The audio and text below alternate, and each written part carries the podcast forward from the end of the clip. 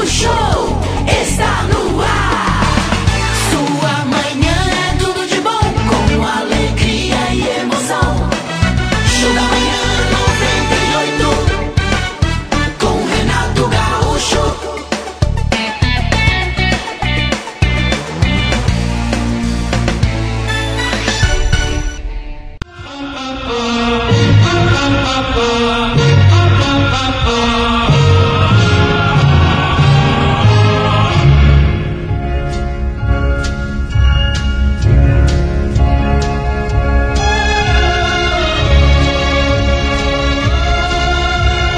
muitas formas de falar e de se comunicar com o mundo à nossa volta. Um sorriso pode dizer mil coisas. Um simples olhar pode expressar mais que mil palavras. Alguém já disse que a vida é um espelho, um reflexo daquilo que somos. E o que somos é, em última análise, aquilo que pensamos, desde o ato de acordar até o ato de adormecer.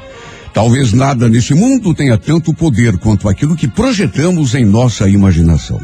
Uma imagem na mente, se mantida com fé, pode mudar de forma radical a nossa trajetória na Terra. É por isso que, com muita frequência, criaturas aparentemente despretensiosas nos surpreendem com triunfos inesperados. Iludidos pela simplicidade de suas palavras, nos descuidamos do vigor dos seus pensamentos. A verdade é que estamos em constante comunicação com o universo, mesmo que passemos o dia todo sem abrir a nossa boca. Pois não entender a lógica da vida leva-nos algumas vezes a julgar que o destino não nos recompensa à altura do nosso merecimento. Essas pessoas que pensam assim se esquecem de que o destino não premia quem merece, mas sim quem se apropria resolutamente daquilo que julga ser seu. Quem é bom e generoso não deve apenas por isso esperar que o mundo o encha de ouro. O mundo só nos cede uma moeda quando fixamos nela o olhar e a trazemos ao nosso merecimento e sentimos a convicção de que ela nos pertence e então a agarramos com decisão. Alto e bom som declaramos: esta moeda é minha. Pois a vida é um espelho, um reflexo daquilo que somos. E o que somos é, em última análise, aquilo que pensamos, desde o ato de acordar até o ato de adormecer. Todos nós temos afixada na testa, por nós mesmos, uma etiqueta com o nosso valor. O mundo é apenas o caixa que confere a etiqueta e nos entrega aquilo que nós mesmos julgamos merecer. São 8 horas e 11. Olha, hoje, dia 6 de dezembro, dia do madeireiro, é dia de aniversário também do, do Antônio Calone, grande ator, e estaria de aniversário, como já referiu o Emílio Santiago, né? É, vozeirão também, não era de besouro, mas era um vozeirão. A pessoa que nasce no dia 6 de dezembro, ela possui um temperamento liberal e até mesmo um tanto rebelde. Precisa de movimento constante, pois os ambientes muito parados aborrecem e embotam seus talentos e capacidades. Ama a justiça e a liberdade acima de tudo. Não suporta sentir-se amarrada a situações ou a pessoas, porque nasceu para tomar suas decisões e sem a interferência de ninguém. Sua instabilidade é responsável pela perda constante de oportunidades de progresso, porque quando está consolidando uma conquista, às vezes ela muda de interesse e frequentemente joga por terra todo o esforço despendido até então. É pessoa que tem extrema facilidade para se adaptar a qualquer ambiente ou situação, pois costuma ser uma presença carismática e que desperta simpatia. No amor à pessoa do dia 6 de dezembro, entusiasma-se com facilidade, mas não gosta de prender-se a ninguém. Então, feliz aniversário Antônio Calone, feliz aniversário Emílio Santiago, de onde estiver, e feliz aniversário para você que hoje está completando mais um ano de vida.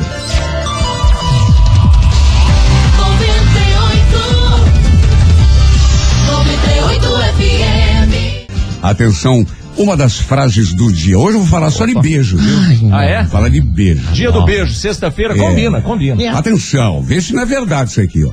O primeiro beijo, e que isso fique bem claro, não são os lábios que dão, mas os olhos. Ah, garoto. Primeiro você beija, você beija a gata com os olhos, Hum, né? aquela paquera, aquela que eu adoro. Sutil, sutil. Faz aquele olho comprido, tá entendendo? Zóio É. Tandera, né, rapaz? E tem também mais essa aqui. Padre Quevedo? Ah. Isso aqui dá pro senhor botar no, no, no para-choque da sua Kombi. Manda lá, É de Olha beijo só. também, Padre É, é de beijo, de por- beijo. por favor. Atenção.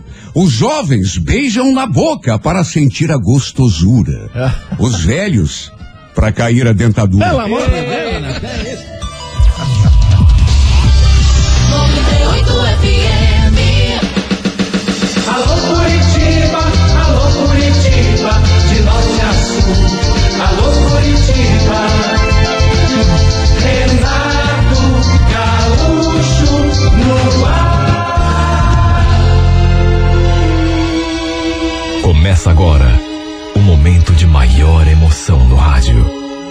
98 FM apresenta A Música da Minha Vida com Renato Gaúcho. Quando eu estou aqui, eu vivo esse momento lindo.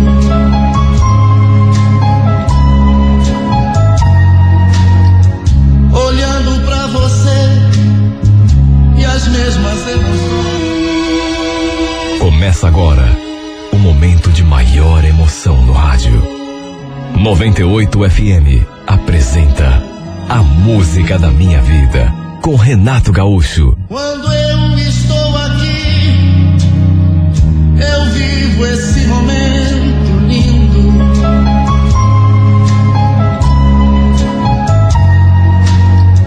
Olhando pra você e as mesmas emoções sentindo.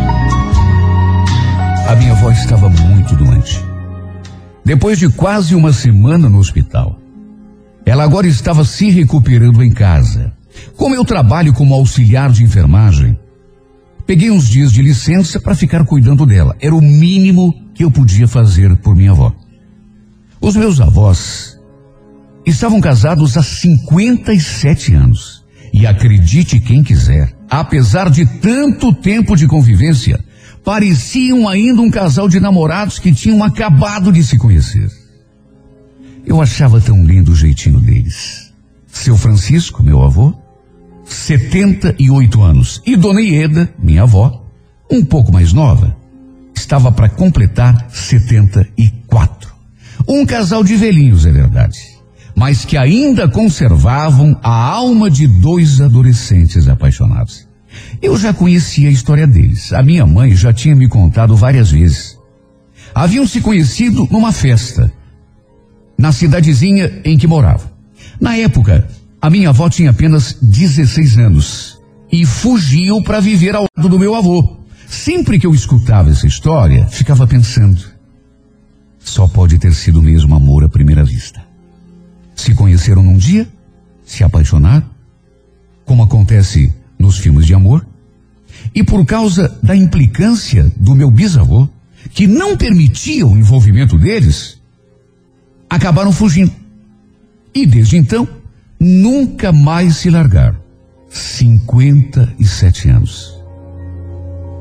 Olha, não é para qualquer um. É nessas horas que a gente é obrigado a dar o braço a torcer e reconhecer que essa coisa de almas gêmeas não é simplesmente conto de fadas. Lembro do primeiro dia que eu passei ali ao lado deles enquanto a minha avó se recuperava. O meu avô não saiu de perto dela nem por um segundo. Na hora das refeições, até lhe dar sopinha na boca ele dar. Parece até que estou vendo. Dona Ieda, deitadinha, recostada no travesseiro, e o seu Francisco a seu lado, sentado na beiradinha da cama, com aquele prato de sopa numa das mãos e uma colher na outra. Ele dava assim uma sopradinha na colher para esfriar a sopa e depois falava: Toma mais uma colherada, meu bem. Você precisa se alimentar. Esqueceu que sexta-feira é teu aniversário? Esqueceu do que a gente combinou? Quero ver você de pé, hein?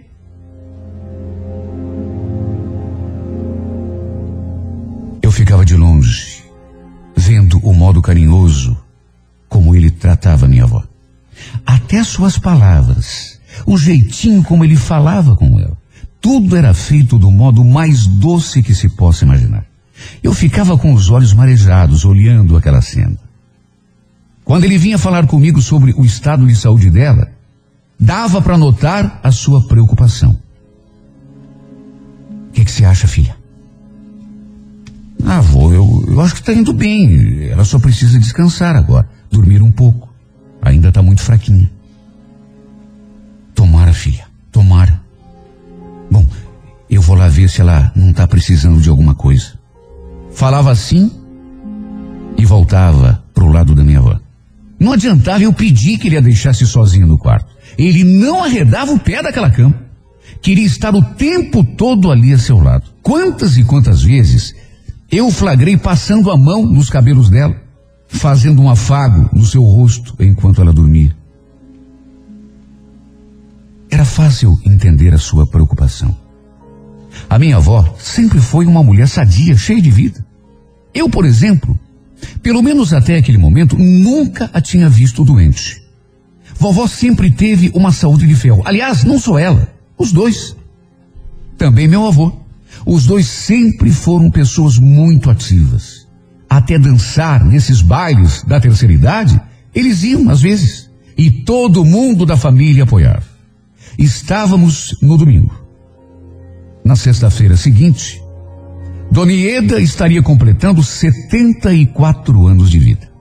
A ideia do meu avô era fazer uma festinha, encomendar um bolo, uns docinhos, e chamar os filhos, os netos, né, os sobrinhos, para comemorar.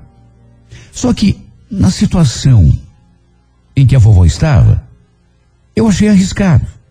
Tudo bem que ele estava se recuperando, apesar dos pesares, mas como sua enfermeira e mais do que isso, como sua neta, eu achava que ainda era arriscado. Naquela noite, lá do meu quarto, eu escutei as vozes dos dois. Dava para ouvir nitidamente a conversinha do vovô e da vovó. Casa de madeira, sabe como é? Falavam a meu respeito, de como eu estava cuidando bem da vovó. Eu fiquei tão feliz por ouvir aquilo. E mais ainda, por perceber que ele estava se recuperando. Até que adormeci. Só que infelizmente, meu sono tranquilo não durou muito tempo. Eram duas horas da madrugada quando eu despertei com o choro do meu avô. Ieda, oi Ieda, fala comigo, amor. Ieda, por que que você tá fria desse jeito, meu bem? Fala comigo. Pulei da cama na mesma hora. Meu avô estava segurando a mão da minha avó, chorando e chamando por ela. Quando me viu ali diante da porta, olhou para mim como se estivesse pedindo socorro. Tua avó tá fria, Eda. Olha aqui. Pega na mãozinha dela para você ver. Foi um momento muito triste. Triste, triste, mas triste assim de doer a alma. Não sei o que foi mais triste. Se constatar que a minha avó tinha morrido ou se ver o meu avô naquele estado. Sabe o que é querer fazer alguma coisa e não poder? Fazer o quê? Nada do que eu fizesse atraria de volta. Nada.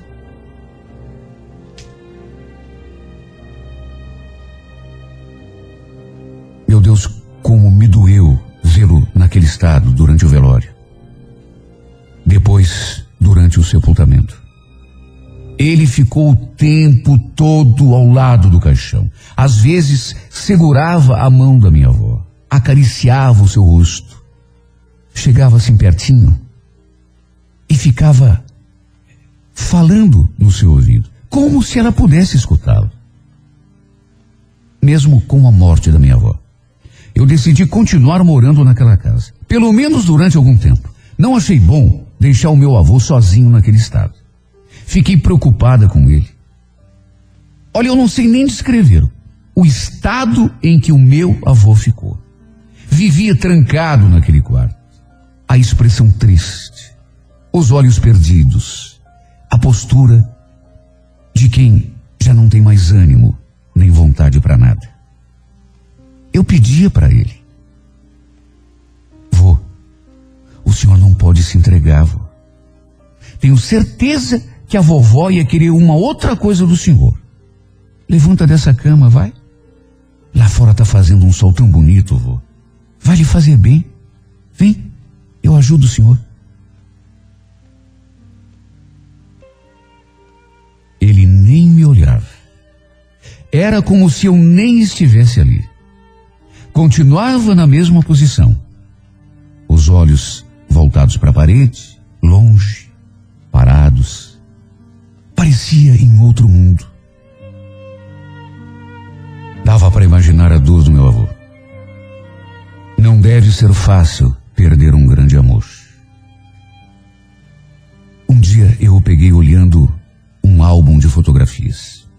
Ali tinha fotos de toda a família, inclusive dele e da vovó. Quando me viu a seu lado, ele se virou para mim assim, depois começou a passar o dedo sobre o rosto da minha avó na fotografia e falou, num fiozinho de voz: Ela era tão linda. Falou aquilo. Depois balançou a cabeça e começou a chorar. Não consegui me segurar. Acabei chorando junto com ele. Deus do céu, que tristeza. Como eu queria ter o poder de aliviar a dor e a tristeza do meu avô. Mas o que eu podia fazer? Já fazia duas semanas que a vovó tinha sido sepultada. O clima naquela casa continuava o mesmo. Seu Francisco, coitado, mais triste a cada dia que passava. Eu precisava lhe dar comida na boca, do mesmo jeito que ele fazia com a vovó. Do contrário, nem se alimentar, ele se alimentava. Na hora das refeições, ele falava: Tô sem fome, filho. Não quero saber de comida. Vovô parecia ter perdido a vontade de viver. Quantas e quantas vezes eu o ouvi chorando lá no quarto, enquanto folheava aquele be- bendito álbum de fotografias. Ou mesmo falando sozinho, como se estivesse conversando com a minha avó. Nessas horas, eu sentia uma angústia tão grande, tão grande. Na tarde da quinta-feira, precisei ir até o mercado. Deixei o vovô lá no quarto, sentado numa poltrona, o álbum de fotografias no seu colo. Não queria deixá-lo ali sozinho, mas eu precisava. Era necessário. Era para ter sido coisa rápida. Cinco, dez minutos no máximo, mas o mercado estava cheio e eu acabei demorando mais do que imaginava. Quando voltei, fui direto para o quarto, ver como ele estava. Ao entrar, notei que o vovô estava de olhos fechados. Coitado do meu avô. Devia estar tão cansado que acabou adormecendo sentado naquela poltrona, com aquele álbum de fotografias nas mãos. Eu então me aproximei para cobri-lo e percebi a umidade assim debaixo dos seus olhos. Devia ter caído uma lágrima. Ele devia ter chorado, não fazia muito. Peguei então o álbum da sua mão, o coloquei sobre a mesinha. Depois fui lá no roupeiro, apanhei um cobertor e quando fui cobri-lo, cheguei assim mais perto e notei uma coisa estranha. Será? Eu sou enfermeira. Além de ser neta, eu sou enfermeira. Quando eu cheguei assim, bem perto do vovô, eu percebi que, meu Deus do céu, será que ele não estava respirando? Meu coração disparou. Ele realmente não estava respirando. Mais do que isso, estava sem pulso. Me sentei na outra poltrona e fiquei segurando a mão do meu avô para me recuperar do baque, para assimilar mais um golpe, assim como minha vovó. O vovô acabara de partir ao encontro de Deus.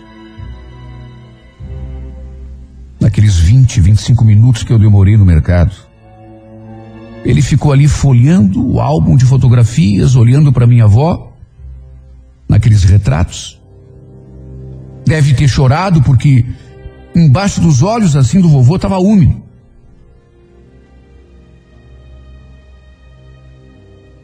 Sabe, eu sempre digo às pessoas a quem conto essa história que foi a tristeza e a saudade que levaram o meu avô. E eu digo isso única e exclusivamente porque eu acompanhei de perto o sofrimento desse homem. E repito, eu sou enfermeira. Não foi um sofrimento físico, foi um sofrimento espiritual. A tristeza minou as energias do vovô. Eu o examinava todos os dias, tirava sua pressão. A sua pressão estava boa. Ele não reclamava de nenhuma dor. Do ponto de vista clínico, e é isso que eu quero dizer, ele estava bem. Não tinha nenhuma doença crônica, absolutamente nada. E é por isso que eu digo: foi a tristeza e a saudade que o levaram. Ele amava demais a minha avó. E era um amor tão forte, esse dos dois, que se manteve intacto mesmo depois de 57 anos de convivência mais de meio século. É muito tempo. Se bem que ao mesmo tempo é tão pouco para quem ama. Porque quem ama, do modo como ele se amar, na verdade quer a eternidade.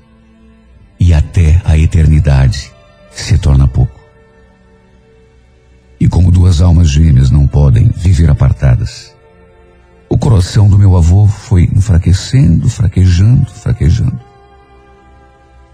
Até que parou. Ele não aguentou a falta dela. Foi vencido pela tristeza e pela saudade. Ah, seu Francisco. Vovô do meu coração. Ah, dona Ieda. Querida. Ao mesmo tempo que fico triste, sinto uma espécie de alegria. Fico feliz porque, de certo modo, sei que agora vocês estão juntos outra vez. Acho que Deus percebeu que um não podia viver sem o outro e por isso decidiu chamar também o vovô. O destino do meu avô e da minha avó era ficarem juntos por toda a eternidade. Como diz o trecho daquela música. O encontro de vocês deve ter se dado sob a luz de um milhão de estrelas, no azul mais bonito que já se viu no céu. E bem nesse momento, o mundo inteiro descobriu até onde o amor chegar para manter unidas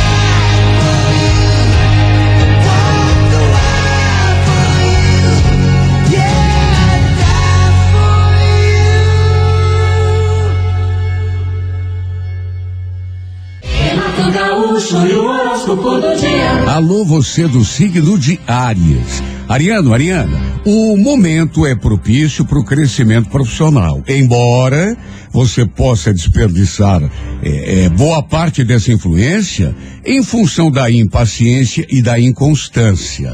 Tem que ter foco e persistência, Ariano. No romance, valorize o que de real se oferece e saiba defender-se das falsas ilusões. Cor amarela, número 46, horas seis e meia da tarde. Alô, Toro, bom dia. Taurino, Taurina, algumas indefinições provavelmente causam uma sensação de insegurança. Se não em toda a tua vida, ao menos em alguns aspectos dela. A coragem e a disposição de enfrentar os obstáculos será fundamental, viu, Toro? É a tua atitude que vai definir a tua vida agora. No romance, saiba adaptar-se às situações e escolher aquilo que realmente te convém.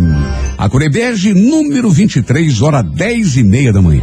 Gêmeos, bom dia. Geminiana, Geminiano, este é um dos melhores períodos do ano. Se coisas boas não estão acontecendo, não culpe os astros ou o destino, porque, na verdade, o que deve estar faltando é um pouco mais eh, de organização e, sobretudo, eh, de foco naquilo que você precisa fazer. Porque talento você tem para dar e vender, né? Eh, parando de esperar por milagre e realmente botando a mão na massa, você vai ver como as coisas começam a melhorar. No romance, especialmente agora, tua felicidade vai depender basicamente de um grau menor de exigência da tua parte, viu? Sonhar com o impossível é sempre motivo de desencanto. A Cor Vermelha, número 55, hora nove da noite. Alô, você do signo de câncer. Olha, câncer, a visão que você tem do mundo e das pessoas em geral é que muitas vezes eh, determina uma mudança positiva nos rumos da tua vida. Viu? Tenha isso bem claro na mente. Não se iluda de que alguma coisa vai mudar para melhor enquanto você não mudar o modo de pensar e de agir. É na cabeça da gente que as coisas mudam. No romance, vai ter mais chances na medida que demonstrar segurança e independência. Viu? A cor é verde, número de sorte o 15, horas sete e meia da, da noite. Bom dia para você do signo de leão. Leonino Leonina, não permita que uma dificuldade ou mesmo uma opinião contrária enfraqueça a tua convicção e a tua fé em si mesmo. Você tem uma consciência muito grande do próprio valor, só que de vez em quando se deixa influenciar por uma palavra ofensiva, uma atitude mal intencionada, né? Exatamente por dar muita importância porque os outros pensam e dizem. No romance, amplas possibilidades de chamar a atenção de uma certa pessoa, mas seja natural, não faça tipo, viu? A Coreia Azul, número de sorte o 09, hora dez e meia da manhã. Bom dia para você de Virgem. Olhe, Virgem, a necessidade de fazer alguma coisa ou tomar uma decisão que talvez contraria um bocadinho tua vontade, não deverá ser motivo para que você perca o ânimo ou o bom humor. Infelizmente, nem sempre tudo conspira a favor daquilo que a gente quer, né? Mas não é por isso que você vai, eh, de repente, perder o bom humor. Pelo contrário, é nessas horas que a gente tem que mostrar quem é que manda, né? A nossa vontade. No romance, Virgem, exija menos e dê mais um bocadinho de chance a uma determinada pessoa. A cor é laranja, número 19, horas sete e meia da noite. Alô, você do signo de Libra. Olha, Libra, as possibilidades de que você progrida no aspecto material e profissional é perigo morrer na casca, a menos que você se decida a tomar certas iniciativas para transformá-las em realidade, né? No romance, procure não se mostrar possessivo ou inseguro. Reconheça o valor que você tem e transmita autoconfiança para o outro Libra. Coregrafite, número 20, horas 5 da tarde. Alô, escorpião. Escorpião, trate dos assuntos mais sérios com a devida firmeza, mas não exagere também nas demonstrações de autoridade. Tem situações que podem exigir de você uma atitude mais fria, mais paciente, né? Às vezes é mais aconselhável esperar o momento certo de atacar do que ficar desperdiçando munição à toa. No romance, escorpião, um certo risco pode trazer possibilidade de emoções novas, mas tem o, o cuidado de não colocar em perigo um relacionamento importante. A cor é grena, número 38, hora onze e meia da manhã. Bom dia, Sagitário. Olha, Sagitário, tenha em mente que para atingir resultados vai ser preciso disciplina. Planeje com cuidado e com antecedência as atitudes a serem tomadas, a fim de que possa prever com mais precisão os resultados que vai obter. Né? No romance, transmita credibilidade. Se quer realmente despertar confiança, falar demais, por exemplo, poderá prejudicar o andamento de um relacionamento afetivo. A Bordeaux, número 64, hora oito e meia da noite. Alô, Capricórnio, bom dia. Capricórnio, valorize o que faz, buscando um aperfeiçoamento das tuas qualidades, o que poderá, num futuro bem próximo, ser importantíssimo para o teu avanço eh, no trabalho. Tá entendendo? No romance, ser uma companhia alegre e agradável será agora mais importante do que qualquer outra coisa para impressionar um certo alguém. Viu? A Corevinho, número 35, hora quatro da tarde. Alô, Aquário, bom dia. Aquariana, aquariano, a capacidade de criar, de inventar, de inovar está acentuada, propiciando que você encontre caminhos melhores na tua atividade, viu? Só cautela na hora de manifestar opinião, viu? Contestar, discordar assim, é, é, é, de uma maneira muito clara, muito enfática, poderá ser o canal, né? E criar até uma atmosfera desfavorável. No romance, Aquário, uma conduta baseada na impulsividade, no improviso, poderá parecer emocionante, mas também trazer muitos riscos. Cuidado. Cor violeta, número 37, hora 10 da manhã. Peixes, bom dia. Pisciando, pisciando, tranquilizar o espírito em relação às lutas do teu dia a dia será fundamental. Procure se fortalecer internamente, a fim de evitar que fatores externos te tornem pessimista em relação às tuas possibilidades. Porque tudo começa na mente, né? Quando a gente começa a, a pensar negativo, a vaca vai pro brejo mesmo. No romance, tudo vai depender agora da consciência que tiver do próprio valor. Reconheça-se como alguém que tem qualidades. E aí os outros começarão a te ver também desse jeito. A Core Salmão, número 10, hora nove e meia da noite. Bom dia! Bom dia! Bom dia! Bom dia! 98!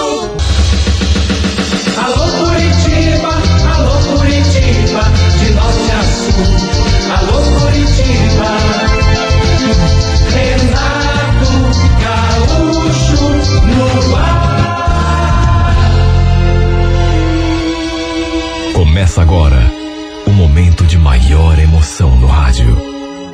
98 FM apresenta A Música da Minha Vida com Renato Gaúcho. Quando eu estou aqui, eu vivo esse momento lindo. Estavam ali num canto da sala minha filha e amiga dela, as duas mexendo no celular e conversando na maior animação. E eu só ali perto, prestando atenção. Percebi que estavam falando de homens. Que um era bonito, que o outro era feio. Mesmo ouvindo, eu perguntei o que tanto elas cochichavam. E a Kátia então falou que a amiga dela tinha instalado um aplicativo de paquera no celular e os caras não paravam de mandar mensagem. Olha, eu achei até graça. Eu não acredito. Mas que graça tem conversar com alguém que vocês nem conhecem? Ela falou que era a modernidade, que hoje em dia era melhor conhecer alguém assim pela internet do que na balada, por exemplo. Olha, eu posso até ser antiquado. Na verdade, eu sou. Mas eu sempre achei esse tipo de coisa tão esquisito. Porque eu sou do tempo que, para se conhecer uma pessoa, a gente precisa olhar nos olhos, conversar assim bem de pertinho, cumprimentar pegando na mão da pessoa. Onde já se viu passar horas conversando com alguém que a gente nunca viu? Pelo menos pessoalmente? Mas enfim, é como bem disse a minha filha. É a modernidade. Tudo bem que eu não era assim tão velha. Recém tinha completado 61 anos.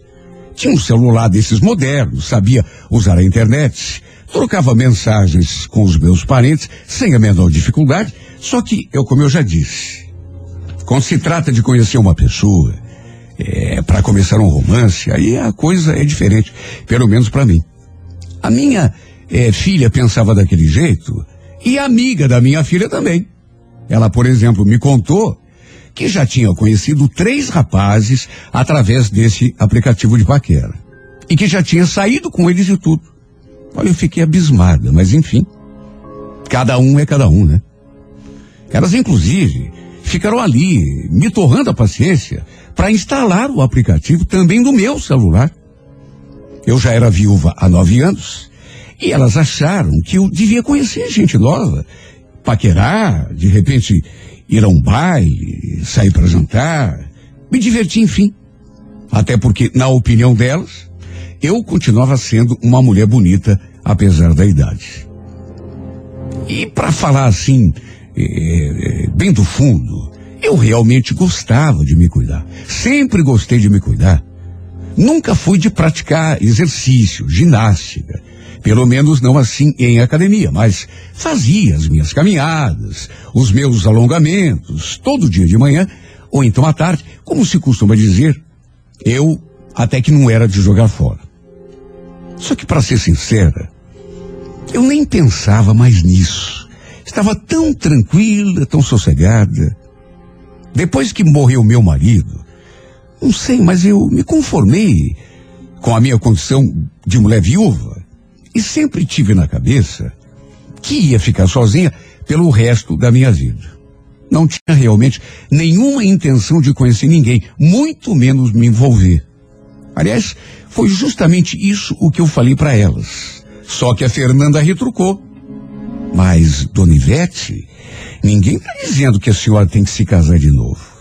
O que a gente está falando é que a senhora podia, sei lá, arranjar uma pessoa de vez em quando para sair, se divertir, para te levar para jantar, para dançar. Olha, eu ouvi aquilo e só balancei a cabeça. Parecia até que queriam me arranjar namorado. Claro que às vezes batia eh, um certo sentimento de solidão. Não vou negar. Uma certa carência. É ruim ser uma pessoa sozinha.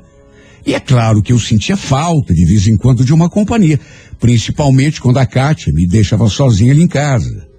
Só que eu achava que já tinha passado da idade para fazer esse tipo de coisa, apesar de que, repito, ser uma mulher que sempre se cuidou. Até que um dia, elas pegaram o meu celular escondido, aproveitavam que eu estava no banho e adivinha? Instalaram o bendito aplicativo de paquera no aparelho. Deixaram tudo configurado, colocaram as minhas preferências no perfil, algumas fotos minhas inclusive, e simplesmente não me disseram nada. Imagine a minha situação. Eu ali sentada no sofá, assistindo televisão, quando de repente começaram a chegar mensagens. No começo fiquei sem entender nada. Para resumir, depois elas confessaram que tinham instalado o tal do aplicativo e me ensinaram a usá-lo. E por incrível que pareça, confesso que acabei até gostando da brincadeira. Vários homens mandaram mensagens se mostrando interessados em mim e querendo saber mais coisas a meu respeito. E olha, alguns eram assim bem charmosos. E a maioria, naturalmente, era da minha faixa etária. Mas tinha um rapazinho que, olha, pela foto, eu imaginei que ele devesse ter uns 30, olha, 35 anos no máximo. Eu digo rapazinho, porque vamos convir, já estava com 61 anos, para mim um homem de 30 ou 35 é um rapaz. Eu achava até graça, porque naturalmente que eu sei que um homem de 30 anos já é adulto e, enfim. E era um homem tão inteligente, porque de repente, sei lá, a gente começou é, a conversar. Confesso que até me divertia com determinadas situações. Eu sempre recusava convites. Até que, um certo dia, recebi a primeira mensagem desse rapaz. Ele se chamava Gilson. E olha, eu acho que foi a única pessoa que despertou alguma coisa aqui em mim. Até porque ele não ficou me paquerando e fazendo convites assim de saída. Pela foto, Dava para ver que era um rapaz bonito, charmoso. Só que, repito, bem mais jovem do que eu. Depois eu fui lá no seu perfil e vi que ele tinha 43 anos de idade, na verdade. 18 a menos do que eu. De qualquer maneira, bem mais jovem. E olha, juro, eu não tinha nenhuma pretensão de me envolver com ninguém. Nem com ele, nem com outro qualquer. E não foi eh, a sua aparência que me chamou a minha atenção. Mas, repito, a sua conversa. Sabia, um cara tão bacana. Só que a gente começou a trocar mensagem direto e aos poucos, sem me dar conta, eu fui me afeiçoando aí. A ponto de sentir falta quando a gente não conversava. Sabe, chegava a me sentir triste quando isso não acontecia. Me dava aquela sensação assim de vazio. As meninas sempre perguntavam se eu andava conversando com alguém por aquele aplicativo. Só que eu mentia. Falava que tinha até desinstalado. Na verdade, eu nem conversava com o Gilson através do aplicativo, mas através do WhatsApp. Ele tinha pedido o meu número. Falou que era melhor a gente conversar por ali e eu concordei. Como eu já disse, ele nunca ficou me cantando assim, como a maioria dos homens costuma fazer. Dando em cima de mim, assim, sabe, de um modo. Até porque talvez fosse outra sua intenção, por conta da nossa diferença de idade. Quem sabe? A gente conversava sobre livros, sobre programas de TV, sobre filmes, seriados, até sobre comida, para se ter uma ideia. E era um homem tão inteligente, tão sensível. E tinha assim uma conversa tão agradável. De qualquer modo, repito, éramos apenas amigos. Até porque, por conta daquela diferença grande entre nossas idades, eu sinceramente não vi nenhuma chance de acontecer alguma coisa que não fosse aquela amizade virtual. Mesmo assim, é como eu já falei, com o tempo, eu fui me acostumando, fui me afeiçoando a ele, até que um dia, a gente ali conversando, ele me mandou aquelas palavras.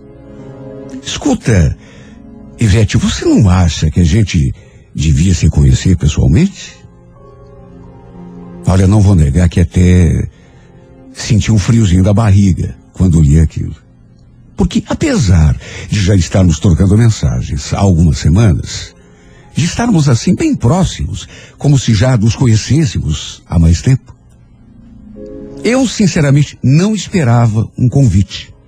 Na verdade, nunca pensei que a nossa amizade fosse passar do mundo virtual. De modo que, em saber o que dizer, simplesmente respondi. Puxa, Gilson, sei lá. Mas se você realmente fizer questão, a gente pode combinar. Só que olha, não vá se decepcionar. Ele respondeu que isso jamais iria acontecer. Que aliás já fazia tempo que ele queria marcar um encontro comigo. Para a gente se conhecer, mas se conhecer mesmo, pessoalmente, olhando um nos olhos do outro. Por sugestão dele, marcamos para um domingo de manhã, na feirinha do Largo da Ordem que era um lugar que ele costumava eh, frequentar de vez em quando. Assim a gente podia até aproveitar para almoçar juntos. E olha, eu topei. Embora, confesso, fiquei com aquele medo, sabe? Aquela ansiedade. Sabe aquela, a, a, aquela preocupação de não agradar? Eu tinha tanto medo de que, me conhecendo pessoalmente, ele fosse me achar uma pessoa assim diferente do que era a gente conversando pelo mundo virtual. Porque conhecer eh, pessoalmente é diferente. De qualquer maneira, mesmo com aquele medo de não agradar, juro que em nenhum momento pensei em romance.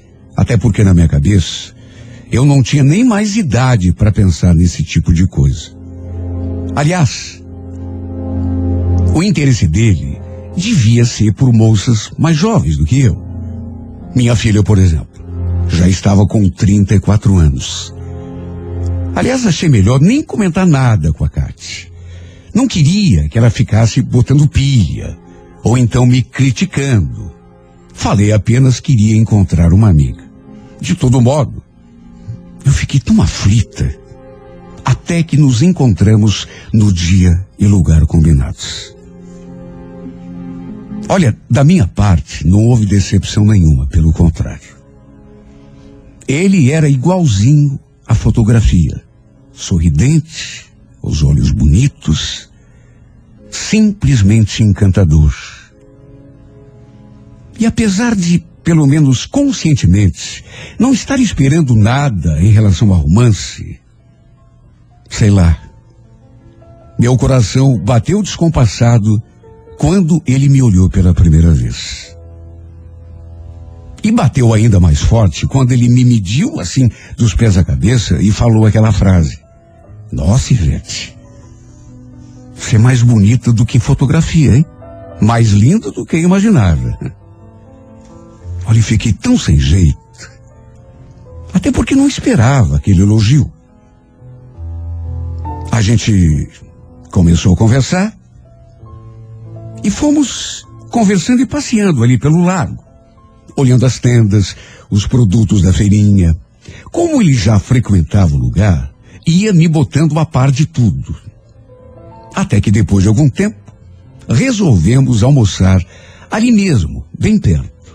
Olha, não sei porquê, mas pelas tantas, eu inventei de falar da minha filha. Sei lá, eu acho que foi até uma espécie assim de defesa, para ele já ficar sabendo de saída que eu tinha filha.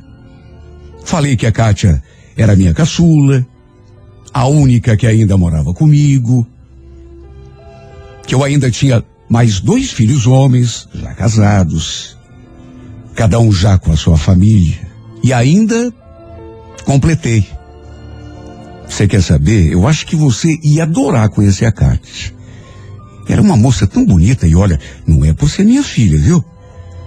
Aliás, eu tenho foto dela no celular. Vou te mostrar. Eu mostrei a foto para ele. E ele olhou assim e até concordou. Disse que realmente era uma moça bonita, que inclusive era muito parecida comigo. Sabe, eu fiquei tão sem jeito com aquele primeiro elogio que ele fez que repito, eu acho que foi até uma defesa eu mostrar foto da minha filha. E continuei falando da Kátia.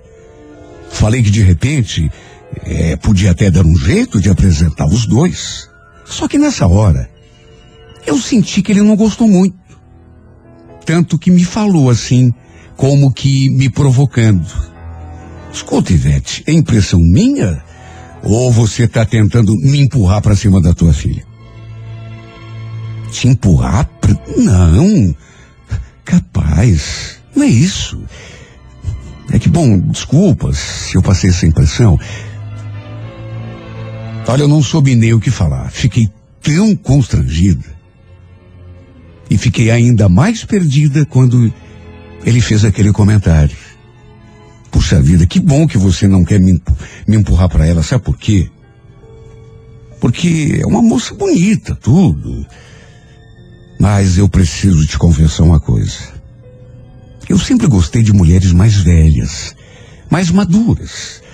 E desde que a gente começou a se falar naquele aplicativo, aliás, desde que eu vi a tua foto pela primeira vez, eu fiquei com uma vontade de te conhecer. Te achei uma pessoa assim tão bacana, desde o começo. Olha, eu fiquei ali escutando e não sabia o que dizer.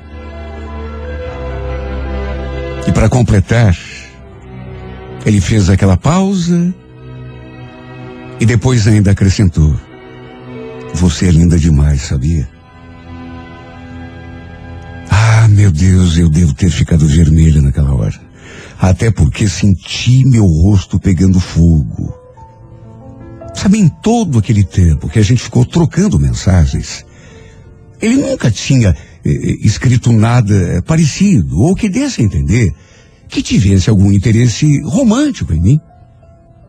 Tanto que para mim, o nosso lance era apenas amizade. Eu fiquei muito encabulada. Foi uma coisa que realmente eu não esperava. E ele percebeu o meu constrangimento. Ficou aí olhando para mim com aqueles olhos lindos. E depois falou aquilo. Olha, desculpe, Ivete, eu ter sido tão direto. Talvez eu devesse já ter falado alguma coisa quando a gente conversava por mensagem, mas é que eu tinha tanto medo de acabar te assustando, de você acabar se afastando de mim. Quem sabe a gente nem se conhecesse pessoalmente se eu tivesse. Imagina, Gilson. É que você me pegou de surpresa, só isso. Eu não esperava. Sabe, aos poucos, com o seu jeito, ele me fez sentir a vontade de novo. Chegou a dizer que tinha me achado linda desde o comecinho, mas que à medida que foi me conhecendo, com as nossas conversas, foi simpatizando ainda mais comigo, gostando mais e mais de mim. Até que eu resolvi confessar que também o tinha achado simpático e um rapaz assim muito bacana desde o começo. E contei que ele era diferente dos outros homens com quem eu tinha trocado mensagens naquele aplicativo. E o melhor é que era mesmo. Deixei bem claro que ele tinha sido o único com quem eu cheguei a manter uma conversa mesmo. E o primeiro com quem eu me encontrava pessoalmente. E que também já não me envolvia com ninguém há muito, mas há muito tempo. Sabe, ele ficou tão feliz quando eu. Até porque. Era tudo verdade. Deu para sentir pelo seu sorriso, pelo brilho do seu olhar. E o detalhe. Ele ficou com a mão sobre a minha o tempo todo dessa nossa conversa. E me olhando com aqueles olhos que chegavam até a me arrepiar. Sabe, parece que tudo mudou depois daquela conversa. Que na verdade foi a primeira conversa que a gente teve pessoalmente, até porque era a primeira vez que a gente se via. Lembro que a gente terminou de almoçar e saímos caminhando assim, lado a lado. Até que pelas tantas, ele novamente segurou a minha mão e simplesmente não soltou mais. Eu fiquei tão emocionada porque, meu Deus, já fazia quase 10 anos que ninguém pegava na minha mão. Depois que o meu marido morreu, nunca mais eu troquei um beijo de amor com nenhum outro homem. Nunca mais, nunca mais tive contato algum com outro homem. Sabe, nada, absolutamente nada. E a gente ali caminhando, no meio daquela bagunça, daquele movimento todo. Eu com 61 anos, mas me sentindo como se fosse uma adolescente de 16, 17, quem sabe. Até que paramos de caminhar. Ele parou, se voltou assim para mim. E ficamos nos olhando de frente. Eu senti o que estava prestes a acontecer. E o melhor de tudo é que aconteceu mesmo. A gente se beijou. Juro. Depois que fiquei viúva, eu nunca mais imaginei que fosse trocar um beijo de amor com outro homem. Ainda menos alguém tão mais jovem do que eu. Só que de repente, estávamos nós dois ali, eu e o Gilson, nos beijando em plena Rua 15. E foi assim que começou a nossa história. De amizade, virou amor. Ele acabou me conquistando pouco a pouco, dia após dia, mensagem após mensagem. Minha filha, quando soube, porque eu contei, né? Fez a maior festa, deu a maior força, se colocou ao meu lado, quer dizer, ao nosso lado, pro que desse e viesse. Palavras dela. Aliás, foi por causa dela que eu conheci o Gilson. Foi por causa da minha filha. Que a minha vida mudou assim, mas mudou de um jeito que eu jamais imaginei que pudesse mudar. Meu filho do meio também ficou feliz por mim, aceitou numa boa. Só que eu não imaginava que fosse encontrar tanta resistência por parte do meu filho mais velho. Ele não aceita o meu namoro com Gilson. Chegou a dizer que eu me tornei uma pessoa assim, sem consciência. Que o pai dele deve estar se revirando no caixão de tanto desgosto. Meu Deus, será que. Será que eu não tinha o direito de ser feliz de novo? De refazer a minha vida ao lado de outra pessoa? Foi o que eu fiquei me perguntando depois que ele teve essa reação. Tudo bem, eu sei que o Gilson é mais jovem do que eu. Que talvez ele fosse mais compatível com a minha filha, mas. Quem falou que existe idade para se apaixonar? Quando existe amor, amor de verdade, todas as diferenças ficam em segundo plano. Mas quer saber? Mesmo tendo ficado assim, chateado num primeiro instante, minha filha mesma me falou para não ligar, para não dar ouvidos. E hoje, para minha sorte, posso dizer que sou uma mulher feliz. Não nego que lá no começo também fiquei com o pé atrás. Ofereci uma certa resistência para aceitar a situação, para de repente aceitar o sentimento. Um pouco também por medo do julgamento das pessoas, dos meus filhos principalmente. Até que depois me dei conta de que, meu Deus, eu mereço ser feliz. Me dei conta de que o julgamento de pessoa nenhuma, inclusive do meu filho mais velho, ou de quem quer que seja, não pode importar quando o que está em jogo é a minha vida. O que está em jogo, na verdade, é a minha felicidade. E a grande verdade é uma só. Qualquer pessoa merece uma segunda chance. Ou será que só eu nesse mundo não mereço ser feliz?